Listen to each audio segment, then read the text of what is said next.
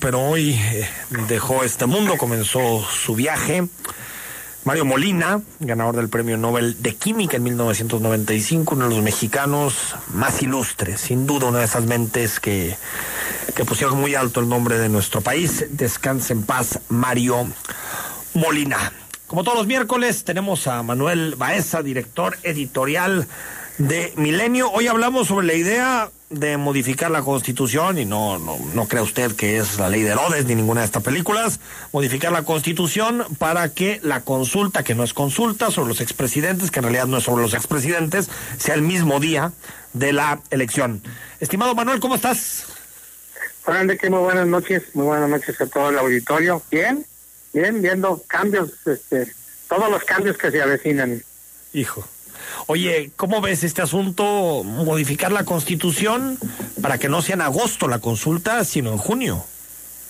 Pues muy ocurrente salió el senador Ricardo Mondreal, porque dice que hay que hacer el cambio para ahorrarnos dinero, hacerlo el mismo día de la de la elección, de elección federal y presidencial federal del próximo año, y pues con eso se cumple el deseo, se cumpliría el deseo del presidente López Obrador de que la, contra, pues el tema este se discuta y se vote en la elección para pues de junio próximo, apenas en unos meses.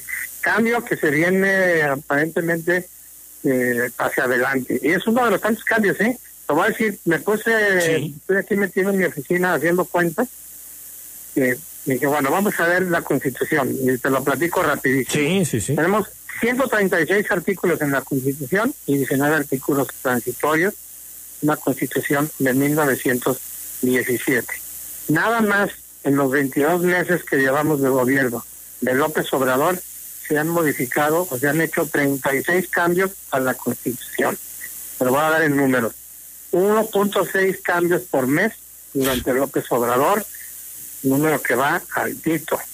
Pero no es el que más cambios el rey de los cambios a la Constitución fue Enrique Peña Nieto. Sí, las reformas estructurales. 155 cambios a la Constitución durante todo su sexenio. Es decir, eh, a mí me gusta sacar esos números, 2.18 cambios por mes durante su administración, 155.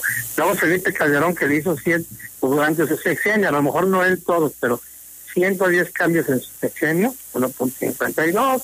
Cedillo, de la Madrid, y Salinas, que yo pensé que iba a ser más alto, pero no. El que menos, Emilio Portes Gil, allá en los ayeres de, la Constitución, le hizo dos cambios en dos años porque él fue interino y nada más dos años. Pero así, así está, aquí cambian la Constitución, pero que da gusto.